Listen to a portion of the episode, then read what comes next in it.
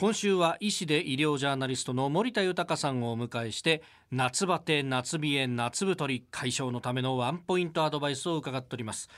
冷房によって引き起こされるというこの夏冷えですが、まあ、あ服をちゃんとね、えー、衣類で調節したりとかあるいは温かいものを食べる食事で、えー、それから運動というところが大切とおっしゃっていました、えー、食事についてなんですけれども、まあ、温かいものどんなものを対処していけばいいですか？どうしてもですね夏は冷たいものばっかり食べがちですけれど、まあね、あの1日1食は温かいものを食べて内臓を温めるということも大事なのかと思います、うん、さらにですね夏冷え対策に関してちょっと私問題をまた作ってきました、はい、次のうちどれを飲むと冷房による冷えを改善できるんでしょうか？A 紅茶と生姜。B コーヒーと抹茶、うん、C ココアと生姜。うん。私は B で。B です B で。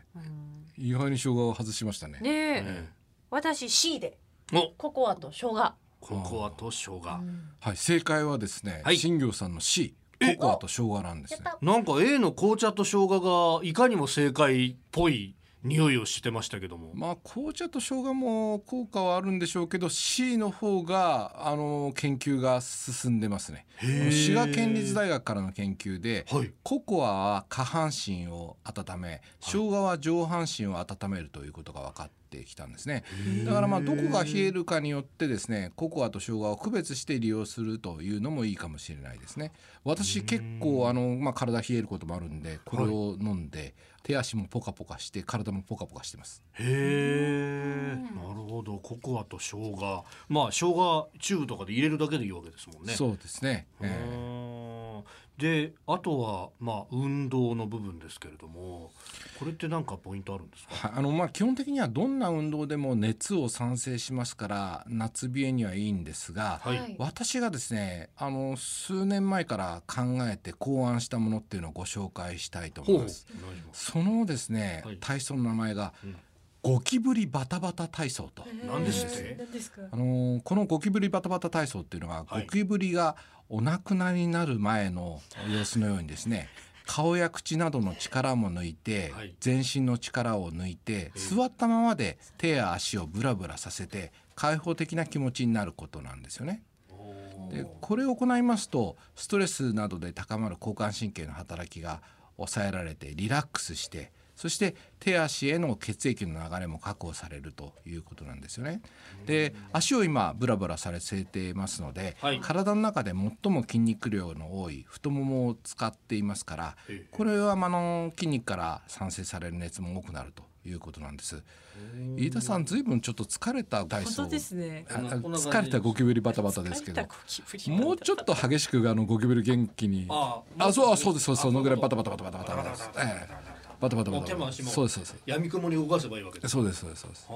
リラックスして口も開いてベロも出してですねあいい感じですいい感じでリラックスしましたね。これ何分ぐらいどれぐらいやればいいですか？まあ5分か10分ぐらいやれば十分ですよね。結構5分やると辛いですね。これ。さあそして最後に私一番気になるのは夏太りなんですけれども、い。や夏はどうなんですか？やっぱ太ってしまいますか？これ。あの夏と冬を比べますとね、